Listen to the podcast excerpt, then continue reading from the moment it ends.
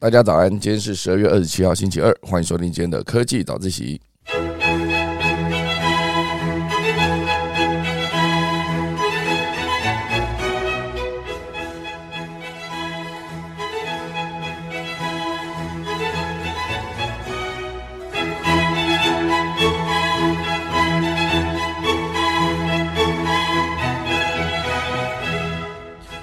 今天科技早一起来跟大家分享第一大段呢，会是网飞啊 Netflix 正式跨足健身领域啦，它是要跟 Nike 合作哦。这一次组合非常有趣啊，我真的看完觉得，诶，这个新的商业模式哦，这个串联起来其实真的是强强联手哦，所以预计二零二三年就会上架。应该说第一部分哦，Nike 的 Training Club 这个课程呢。第一部分会在十二月三十号公开，就是三天后；剩下的部分呢会在二零二三年陆续上架。好，总共公开的课程是四十五集。好，大家来跟大家聊聊这个细节。第二大段呢会跟大家聊到就是关于全家。好，全家现阶段呢是准备打造这个料理懒人包。好，就是一个发米煮煮这个服务。推出这个料理懒人包呢之后，就是可以抢攻不会下厨的料理小白的餐桌。哦，这算是一个之前大陆很红的一个词，叫预制菜。哦，那差别在哪呢？等下来跟大家分享。第三大段会是二零二三年的一系列元旦上线的新制度，我觉得很多哎。哦，家电汰换补助也算是正式启动。那我们等下钟声过，开始今天的科技早自习喽。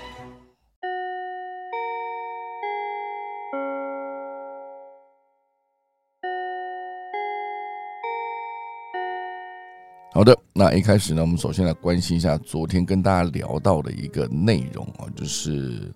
呃，伯克莱跟这个清洁工阿姨哈中间发生的一个到底是雇佣呢，还是一个什么样的关系哦？好，所以最终现阶段台北市政府的劳工局呢是有裁定，算是一个伯克莱违反劳基法。最高呢可以罚到三百万，我觉得这个假承揽真雇佣的这个争议啊，会不会之后就就此落幕？因为现阶段呢有各方的讨论出来，其实我觉得也都是好事。好，就包括在讨论说，这位阿姨二十年来哦，如果都没有被公司保劳健保，那她会不会是其实也是没有缴劳健保费啊？之后有可能要补齐吗？或者是这二十年来都没有三节奖金哦，是到现在才发现，哦，中间可能会出了什么样的误会？哦，所以我觉得有非常多的角度可以切入这件事情。啊，这就让我想起之前那个威尔史密斯啊，他在呃那个奥斯卡颁奖典礼上面哦，揍了一个颁奖人一拳哦，一个表演者哈，揍了一拳。揍完这一拳之后呢，如果从各个角度切入，我就可以判断哦，你到底是会不会轻易的被网络的新闻的，也不是网络啊，就到底会不会轻易的被。呃，新闻的切入点影响你的看法啊，比如说你若是站在呃威尔史密斯的角度，啊，他发现他自己的妻子呢，之前因为落发的问题很难过，因为疾病嘛，我觉得大概站在他的身上啊，在他的立场。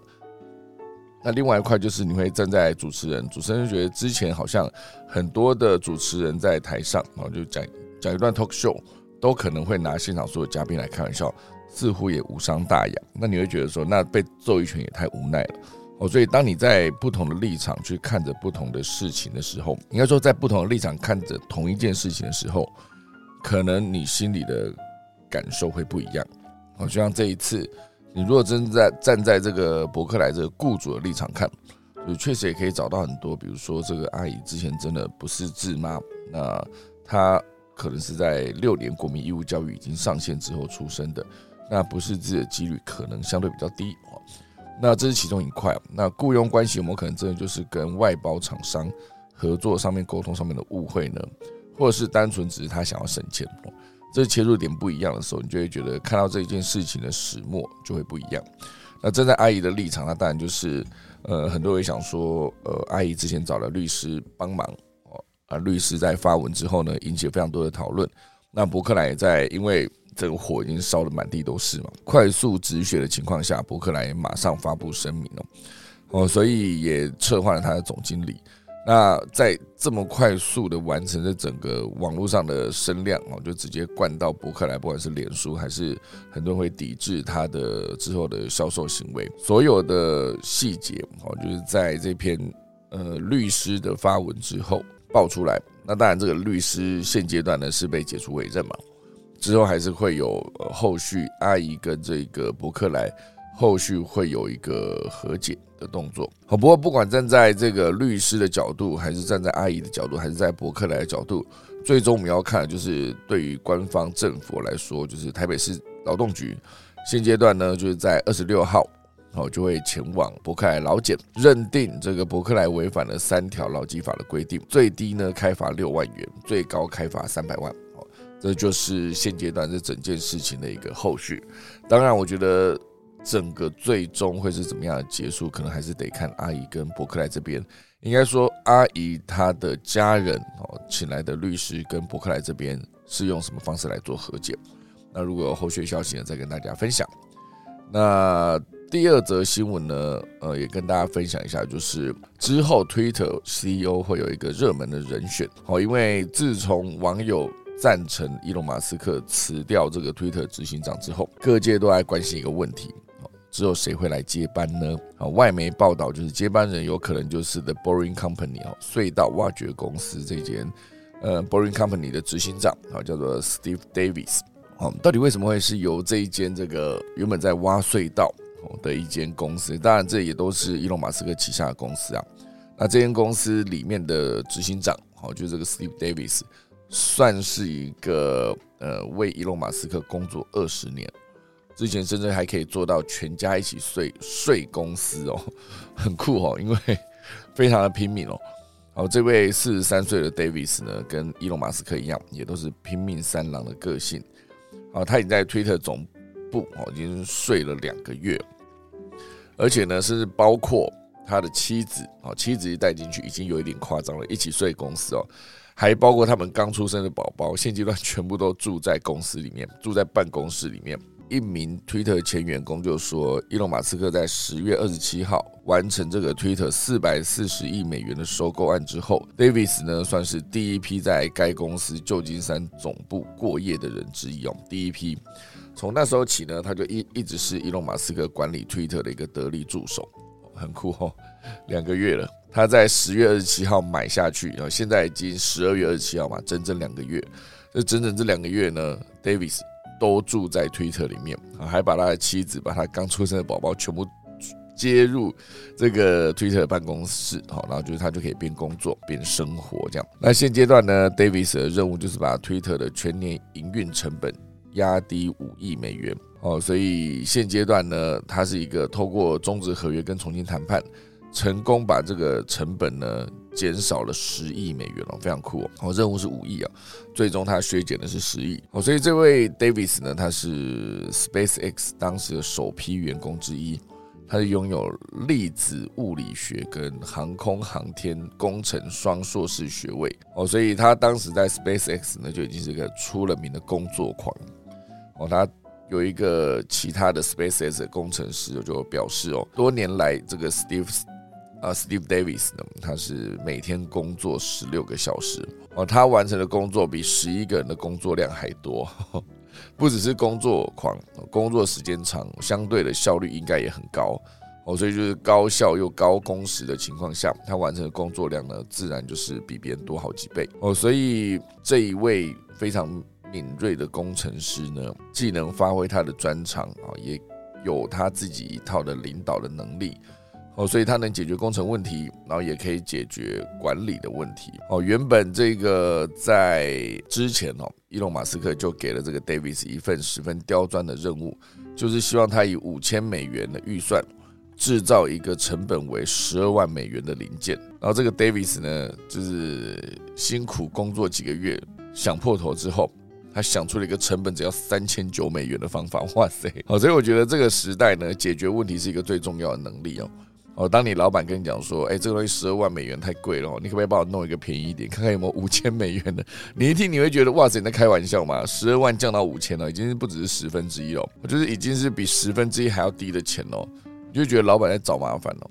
就不想去做这样子。那最终这个呃，Steve Davis 呢，他想出的解决方案是三千九百美元，好，就是提供给大家参考一下。这是一个这样子的一个工作框架，一个厉害的人物，接下来有可能去接 Twitter 的执行长，所以这个 Twitter 呢，之后有可能就可以有更好的营运效率吗？哦，那就看这个 Steve Davis 如果真的接任。后续会有什么样的发展？好，正式进入今天第一大段哦。今天第一大段呢，会跟大家聊到就是网飞，好，就是 Netflix 准备进军健身内容领域。哦，这是十二月二十二号就宣布，哦，即将推出 Nike 的 Training Club 的一个课程，订阅者呢可以自由查看，哦，涵盖各种难易度的三十个小时的课程内容，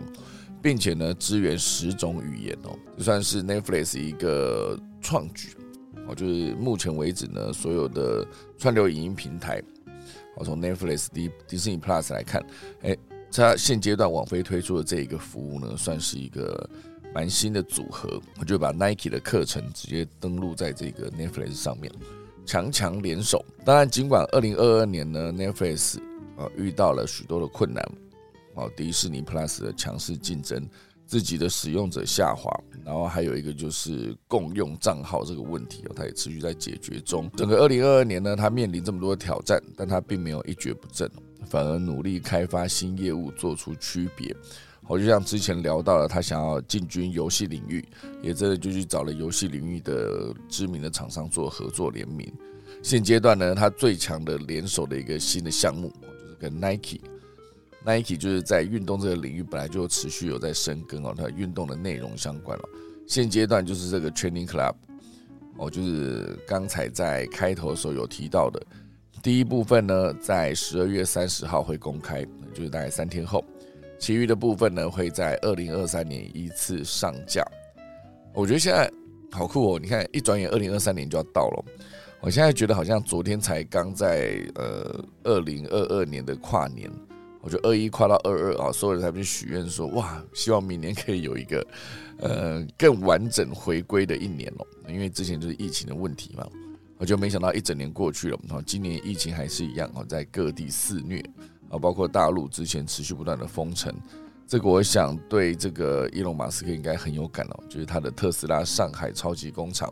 也都是没有办法营运哦，所以时间过得很快，好之后就是。二零二三年了哦，当然这在第三段还会再跟大家聊一下。二零二三年，呃，有些元旦新制上路，这样。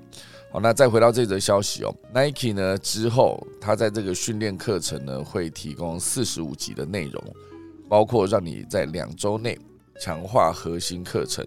还有使人愉悦的健身，这也蛮酷的。哦。其实运动严格说起来，虽然累归累哦，不过运动完那种就是有流过汗，然后觉得。自己不是一个呃躺在沙发上的马铃薯，这种感觉其实还是蛮棒的哈。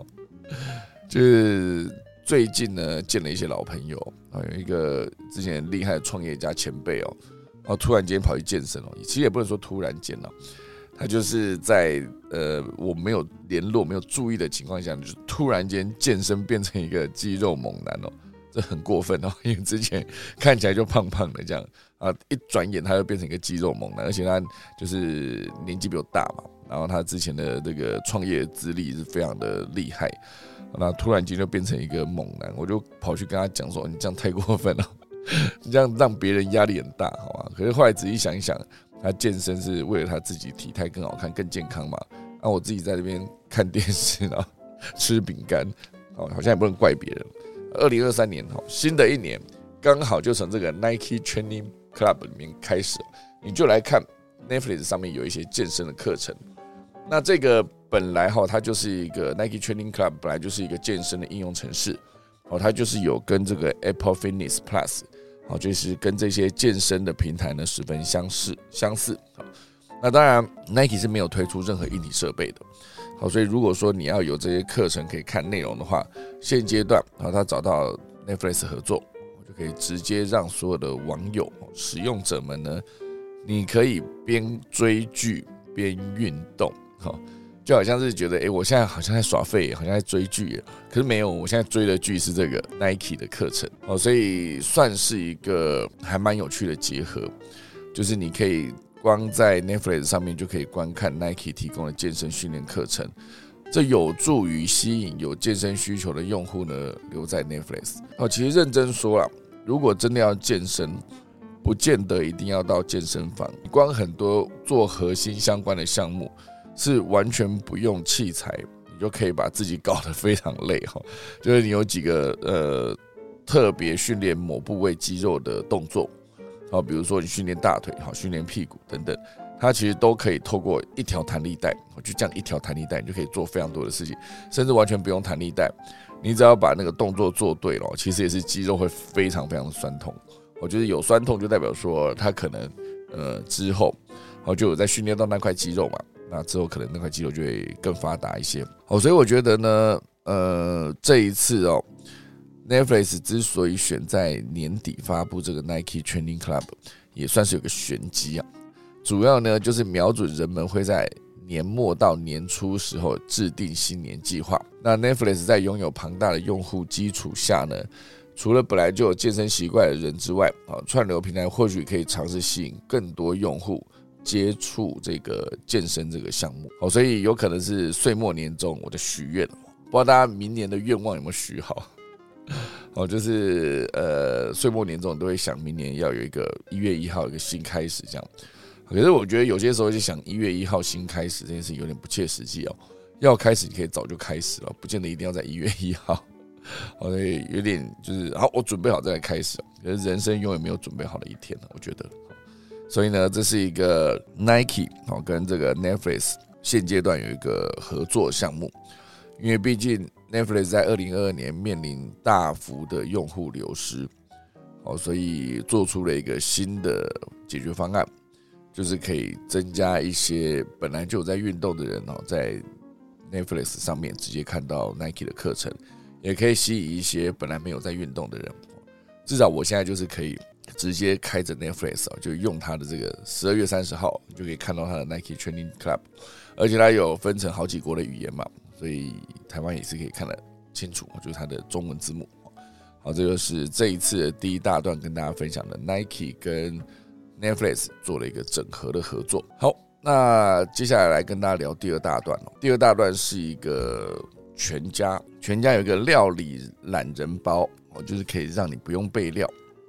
直接可以让这些料理小白们，就是你不会做菜是不是？那你用我的懒人包，哦，可以直接让你做出呃轻松的做出很多的好料理。这样，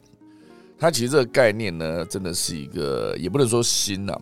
之前这个全联就已经在做这件事情了。然后全联之前就有一区会一直放那种整包配料都帮你配好了。好，比如说是糖醋排骨哦，里面就是有弄好的糖醋的排骨，然后还有一些配料，比如说红黄椒切片哈。那你只要依序按照里面的那个所有的材料丢到你的锅子里面去炒，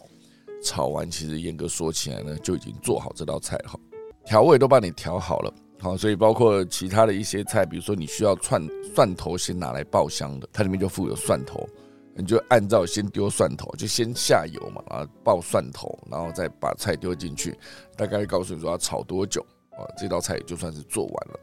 因为其实认真说，很多人不喜欢做菜，就是因为不喜欢备料，因为备料算是相对比较麻烦的一件事情。可是对我来说呢，我反而是比较喜欢备料。你这叫我去把火开着，把东西丢下去炒这件事情，好像没有那么吸引我。我觉得备料是一个蛮舒压的过程哦，你就把一些比如说萝卜拿来。削皮，然后削完皮之后拿来切，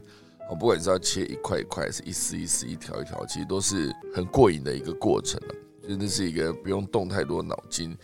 可是却可以完成一些任务的一个过程。嗯，像我现在就是直接买一堆菜回来，然后就直接切，哦，一次切一次洗，然后装进那个我的二十个保鲜碗里面。接下来每一餐要吃的时候，就拿保鲜碗出来，然后直接把东西放进去，就不用。每次都在备料，我觉得一次把料备完了，简单讲就这样。好，所以再回到这个全家的便利商店，现阶段呢，它推出了这个下厨懒人包，哦，就是它的 Meal Kits。哈，这个发米煮煮呢，是只要打开全家便利商店的 APP，就可以看到发米煮煮专区，好，点选你想要料理的菜色。哦，就在两日内呢，前往选择的全家门市取货。我所以主要是因为它有一个鲜食研发团队，哦，叫做食研所，就是食物研究所，还有专业厨师，他就是耗时两年开发这个呃，在短时间之内可以自主的新模式，开发了近百道料理哈，就有应对这个消费者的需求来做开发。所以我觉得分量也是很重要，它是二到三人食材的分量哦，小家庭的规格。很多时候，其实你在做菜的时候，就是做给一个人吃。如果你一个人要吃三菜一汤的话，其实相对比较麻烦了，因为那个量很不好抓，你一不小心就会做太多，然后就吃不完哦。所以之前我就看那个气炸锅，它有一种呃一锅三菜，很酷哦。它就是用那个呃烘焙纸把你的三样食材包起来。哦，可能有肉有菜，好，然后就把这三样食材呢，用料理纸包起来，直接放到气炸锅里面，然后直接就开个呃十分钟两百度，哦，类似这样，或者一百八十度八分钟，类似这样，它就是可以快速的一次出三道菜。我觉得一次出好几道菜这件事情是非常吸引人的哦，好像电锅其实也可以哦，你就把所有东西放进去，这层层叠好之后，然后一次蒸，哦，蒸完就是一次有三样菜可以吃哦，蛮酷的。哦，所以再回到这个全家这个下厨懒人包，哦，它里面就是有切好的食材以及所需要的酱料，它就是主打零备料、不动刀、免砧板，很酷哈。因为现在想到要把砧板拿出来，要拿刀刀子出来切的时候，就是 想到就比较麻烦，因为刀子后来还要洗嘛，砧板也要洗，这样。哦，所以当你可以零备料，然后他又帮你附上三到五步骤的这个食谱卡。哦，所以消费者买了之后呢，十分钟左右就可以直接端出料理上菜。我觉得这件事情是一个尝试，会让一些就是呃觉得自己在家里煮吃的会比较安心的这些人呢，愿意买单。哦，可是会不会一阵子之后你就发现，我连这样子都懒得买哦？就是我买回来还是得开火，我一旦要开火，后来是不是还是得洗锅子？会不会到最后就是去黄昏市场买那种已经炒好的菜哈？就一份五十块，一份五十元，然后你可以买个三样菜，然后就三菜一汤了嘛？啊，然后自己在家里再弄个汤这样子，我就是可能在一两百元就可以搞定你整整碗要吃的东西，哦，而且还是给好几样菜，哦，所以我觉得。买现成的东西会不会变成一个更好的选择？这个需求还是存在的，因为确实很多人从，也许之后可能会从这个地方出发开始，最后呢，你就会发现有多了一批愿意自己煮的人，就会发现，哎，其实备料也许没有想象中困难哦。所以这一次呢，算是全家领跑哦，在抢晚餐的时短商机，我就可以在快速的出菜跟做好料理这个中间。哦，其实这个就像我之前有分享过的，就是大陆那边有很多的预制菜，预制菜的概念也接近这样子，就是你只要买回家，然后直接把它依序放进容器里面加热，它就算是完成这道料理。甚至还有更完整的一个东西，叫做预制菜，再结合呃一个专用的调理的机器。概念上来说，就是一个很像锅子的东西，然后它有附一个很像铲子的东西在里面，你就把它想象成是一个比较宽的一个果汁机，然后果汁机底下的刀片呢，在这台机器里面就换成一个很像铲子的东西，哦，所以它是可以直接在里面炒菜的，哦，就是一个自动炒菜机，可以这样理解。那自动炒菜机就可以整合这个预制菜里面的这个食材包，好，直接丢进去那个。自动炒菜机里面啊，它就直接帮你炒好，就是一整道菜，哦，所以可以整合到这个地步。那讲到预制菜，还有另外一个，我觉得也是蛮有趣的一个，呃，算是完成过的产品吧。就是在今年的世足期间，因为这一次世足是有史以来第一次哈，基本上不在夏季转播的一个世界杯足球赛，就在卡达。那因为之前的所有的呃比赛都是在可能七六月底七月结束这样的，应该说六月到七月这中间可能就四十几天。那在夏天当然吃的可能就是喝啤酒嘛，然后吃薯条、炸鸡等等。可是这一届的世界杯足球赛因为在冬天，好算是十一月呃才结束嘛，哎十二月、十一月、十二月啊两这两个月已经变冷了。好，所以以对岸哈中国来看，这一届世界杯足球赛呢，最热门的这个预制菜就是火锅。看世界杯吃火锅，啊，这这个体验我觉得是前所未有，这是前无古人后无来者哦。因为下一届回到美国去主办啊，美国、墨西哥跟加拿大主办的这一次世界杯，应该也都还是在夏季。当他在夏季的时候呢，又又继续回到喝啤酒、吃炸鸡、配薯条，类似这样。那今年特真的是很特别，因为你在看世界杯足球赛的时候吃火锅。尤其是这一次，就是在十一点啊，就因为我们这边加巴来看啊，加巴区来看东巴区，哦，他就是呃，在世界杯足球赛在踢的时候，可能就是会有一个十一点哦，三点啊这种时间，凌晨三点哦，晚上十一点，哦，所以你在看的时候觉得想要吃点东西啊，当然你已经不可能再喝啤酒嘛，太冷了，好，所以就吃火锅。所以这一次的预制菜在世界杯足球赛。呃，卡达世界杯足球赛的期间呢，卖最好的是预制菜的火锅啊，很有趣吧？现阶段啊，全家在推这个，主要是因为它这个全新商业模式呢，是因为它成立了一个数位商业模式推进部，哦，就是为了跨部门整合需求，或者是结合数据分析开发新服务，哦，所以从这一次的发米组组的服务呢，就可以一窥这个新部门所负责的业务。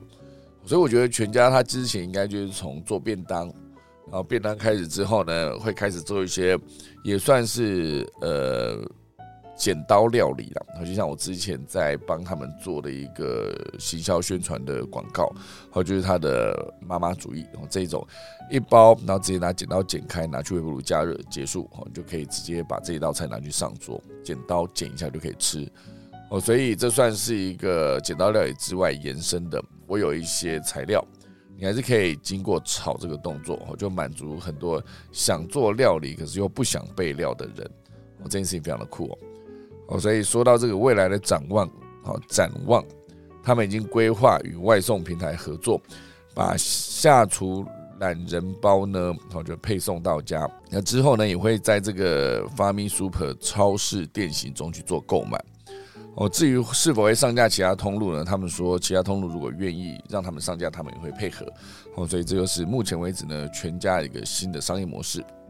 我觉得这个蛮有趣的。哦，有一个新的整合，那这个整合下去之后呢，就会变成一个呃新的服务。好，好，所以讲到这个全家在做这样子的整合，我现在快速跟大家分享另外一则哈，也是跟。呃，餐饮业有关的，日本的寿司郎现阶段呢面临了一个涨价的压力哦，所以它涨了两元，因为成本压力嘛，涨了两元，一涨上去了，应该说一涨下去，它的来客数直接掉两成了，很恐怖啊，掉两成哦，好，所以这到底是什么问题呢？因为我觉得涨价这件事情是现阶段全世界都在进行的一个过程呢，就大家都在涨价，那你如何涨价涨到让呃，消费者呢不会这么的不满意？哈，因为涨价这件就像之前有一次哦，胡须章，胡须章在涨价的时候一涨，马上就是引起非常多的反弹，因为当时大众就会觉得说你涨价，可是你是卤肉饭卤肉饭。卤肉饭是不能涨价的，因为卤肉饭本来就是一个平民料理哈。可是认真说，这个卤肉饭它其实也是有它营业成本，它也是很认真在把它卤肉做好这件事。那为什么不能涨价呢？只因为它冠了一个卤肉饭这个名字嘛，就大家想象中卤肉饭应该很便宜，所以它就必须要很便宜嘛。那它整个的店的营运成本，我觉得都还是得考虑进去。好，所以我说认真讲，这个民众之所以抨击，主要就是因为它的名字就是这样。好，他如果把它取另外一个名字。我就比如说是一个呃呃，好，假设加了一个松板猪哈，然后再加上罗勒哈这种名字，好，罗勒松板猪猪哈，然后肉饭好，类似这样。它其实哎，罗勒加罗勒加上去真好吃吗？反正重点就是一定要加一些这种呃，就是迷迭香什么的，名字加一加。他可能在高级餐厅觉得，哦，那这一碗其实比胡须章贵的卤肉饭大有人在，可是其他人却不会去攻击这些店。我就觉得卤肉饭这个名字，或者牛肉面哦这个名字，你想想看，一碗牛肉面能卖到两百块，好，以前就觉得一一碗一百一百多有点贵了，现在是两百两百多。那可是如果说是一碗拉面的话，可以卖到两百两百两百三百多哦，因为拉面跟牛肉面概念上来说，它其实都是面加上汤嘛，那汤都很贵。哦，所以当你今天觉得一个拉面可以很贵的时候，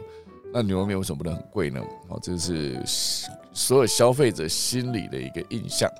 好，所以就像寿司郎，因为它原本一盘一百元的这个印象深植人心嘛。哦，所以当他从今年十月一号调涨价格，哦，以这个藏寿司藏寿司为例，就是那个原本含税一一零日元的价格，上调至含税一一五日元，所以就涨了五日元，这样子涨折合台币，假设十日元好了，十日元差不多就是新台币二点二元哦。寿司郎是涨到十日元，藏寿司是涨五日元，哦，所以就算是十日元，它是涨两块啊，二点二元。可是这二点二元涨下去呢，来客数就已经不到去年的八成哦。哦，虽然人均客单价较去年同期上涨了百分之二，但是你整个营业额是下降了百分之十八到百分之二十五哦，客流量更是下降了百分之二十到百分之二十七啊。所以消费者对于这些回转寿司的品牌涨价。哦，即使每盘只多了五到十日元，消费者依然不愿意买单。好，所以我觉得这个印象就是这样来的。寿司郎啊，对寿司郎而言呢，一盘一百元的这个印象早已经深植人心。哦，寿司郎从一九八四年创业三十八年以来呢，都没有调整过价格。哦，使得这个百元百元寿司的标签呢，更加的深植人心。哦，即使消费者都已经知道近年物价飞涨，但比起连年调涨的餐厅哦，一时间呃寿司郎超过一百元这件事情是无法接受的哦。所以涨价它中间需要一个很密集的沟通，让消费者去接受涨价。哦，那个麦当劳做的很好，我觉得麦当劳说我在涨价的时候，它都是直接呃假设一个大麦克餐哦，我记得以前大麦克餐就是九十九台币哦。整组九十九台币，现后来就变成一百零九，然后后来现在变成一百二十九的样子，一百一十九这样，好还是一百二十多，有点忘了。总之，它在涨价的过程中，假如它要从九十九涨到一百零九，它就会直接在菜单上面写大麦克餐变成一百一百零九。可是因为现在才刚上线，所以直接还是维持九十九块。甚至还有一些折扣，那比如说你多送一个什么东西这样子，哦，都直接那个中薯变大薯，直接升等还是维持九十九块，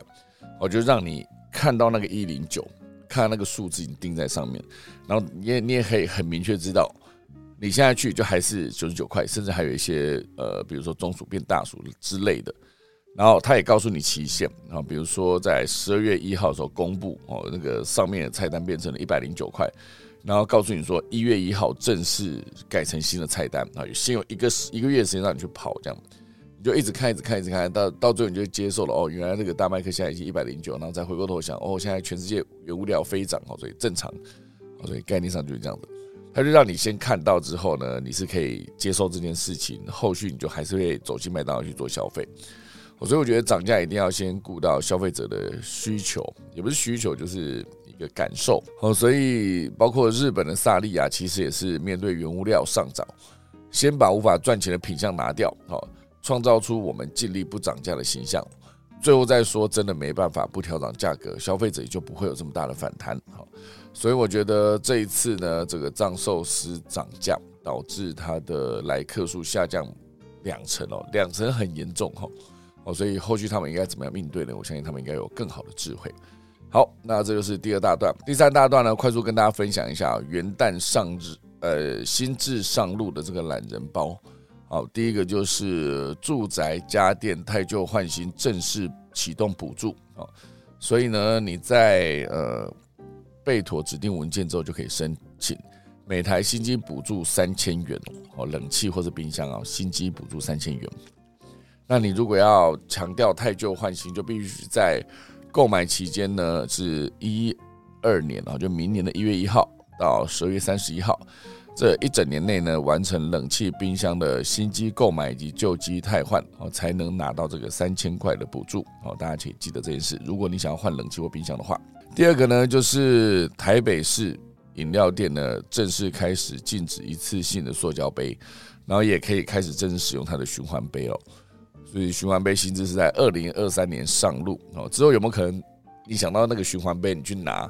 买买完以后要拿回去，觉得麻烦，最终就有一个大家都自己带，好，那其实也是更方便了，你没有循环的问题，反正你自己喝就自己洗，然后就不会有担心说会不会呃不卫生这个问题。然后还有一个是邮政数位存款的账户已经可以开放临柜办理身份验证作业，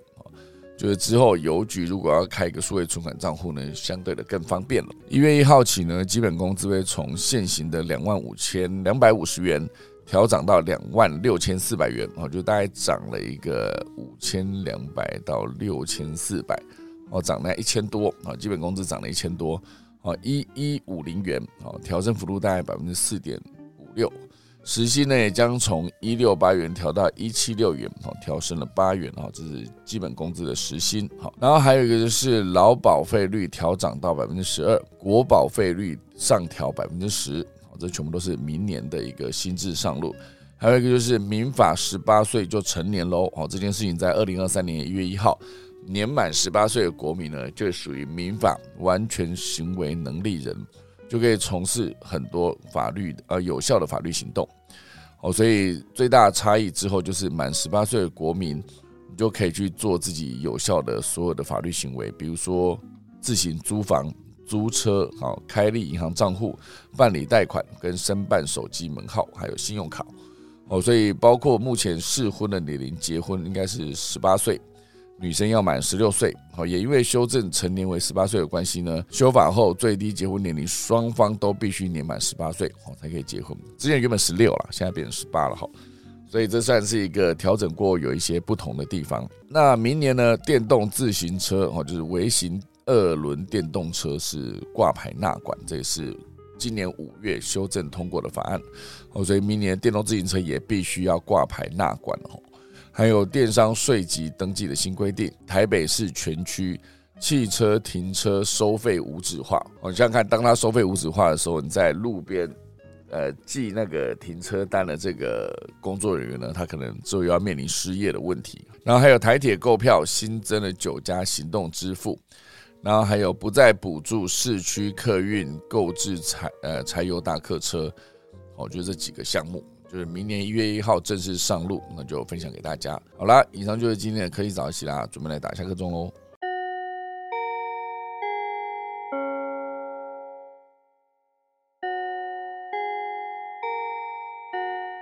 快速跟大家分享一下农民历哦，今天是二零二二年十二月二十七号，农历的十二月初五。今天呢是建筑师节，好，大家有建筑师哦，就可能就可以过一下今天这个建筑师节，蛮酷的哈。那今天以礼法开光、解除拆卸、修造、安葬、开市、开市啊，交易绿券挂匾、呃安床跟栽种。今天祭入宅、迁徙、做灶、好祈福、嫁娶跟祭祀、谢土，然后掘井盖屋跟探病。今天怎么念都不顺？总之今天不适合嫁人哦。也不适合去祭祀，好，就大家今天不要去拜拜，不知道农民历写的，好，就大家参考一下。好了，快速看一下今天的 Rain Chat 上面聊了什么呢？好，Kelly 好说了一个早安，好，英凡说早安，小陈妈妈说早安，好，那个期待健身领域，好，J J 讲到，就是大家可以看一下十二月三十号 Netflix 上面就会有这个 Nike 的这个 Training Club 的一个内容，好。那好好奇住在公司的环境如何？哎，对，应该去看一下。Twitter 目前为止办公室不知道长怎样。好，至少这个 Steve Davis 他应该是很了解，他住两个月，呃，从十月二十七号一路住到现在十二月二十七号，厉害！伊隆马斯克请到厉害工程师这个 Davis，四十三岁，好，住在办公室两个月，哎，没错。胡须章涨价超合理哦，巷口小吃店可是没有中央厨房跟食安认证，是啊，没错。好，所以我觉得。呃，这是一个观感哦。对民众来说，就是涨价，就是觉得不满嘛，就抗议啊，拒吃之类的。可是这本来就是一个选项啊，你可以去思考一下，就是你拒吃 OK 啊。如果别人像我觉得，我认同胡军章这个概念嘛。我就像我最近在研究了一个 Q Burger，不知道大家有没有吃过？一样是早餐店哦，他要坚持自己的早餐店里面的座位区不能有油烟味哦，这很酷哦。他就是硬生生在厨房跟这个里面的座位区中间加了空气闸门哦，就是那种空气闸门原本是防止冷气外泄那种空气闸门，直接就架在厨房跟这个座位区的中间，就硬生生整间店哦。当然还是有分啦，有些店是真的还是有一点点的油烟味，可是比起那种完全没有加空气闸门的，其实味道也是差蛮多的。所以我觉得这一些细节，当他花了成本去把这一项服务做好的时候，我觉得他就值得那一个价格。好，所以以 Q Burger 来说，哎，突然间就有彭茂起他来了哈。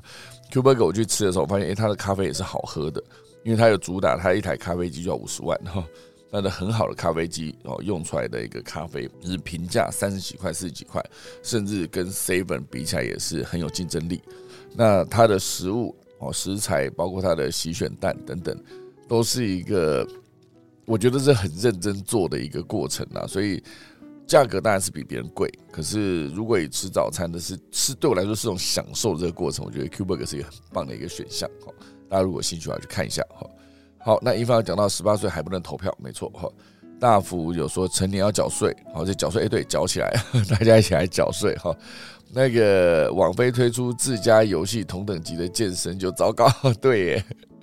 因为之前那个 Netflix 有提过，我就我提过 Netflix 有推出它的游戏哦，那当然游戏就是跟一些合作厂商合作完之后呢，发现推出来的内容好像没有这么的受欢迎哈。这些游戏，那如果说之后的这个健身，不过我觉得健身课程应该算是还好，因为毕竟它是 Nike 有在做的嘛，哦，Nike 在推出的，它算是一个影音的内容，只是在 Netflix 上面上架，哦，大家可以这样理解哦。所以十二月三十号。我就来去做那个健身课程，好不好？十二月三十号，那大家如果有兴趣的话，去做一下，拿一条健身环，而不是那个健身弹力带，或者不用弹力带，直接做一些核心也是可以的哈。躺在那边做核心很累耶，真的。之前我在认真做核心，我发现哇，有几个动作可能概念是有点接近做瑜伽的啦。我觉得做瑜伽的动作，好几个动作也是超累的。这在我在多年前玩那个 We Fit，我不知道大家有没有玩过 We。为之前有推出那个体感的游戏嘛？那体感游戏其中一块就是它有一块那个瑜伽的板子，你站在那个瑜伽的板子上面呢，你就可以做出一些瑜伽的动作，它就帮你判断标准不标准。好，所以很好玩哦。好，所以希望之后这个十二月三十号推出的这个 Nike 的 Training Club 这个内容呢。跟之后二零二三年哈持续推出的好几个课程呢，能够满足想要一起健身、有这个健身需求的观众哦，至少我就算是哈。好啦，以上就是今天的科技早自习啦，就谢谢大家收听，我们明天十二月二十八号礼拜三早上再见，大家拜拜。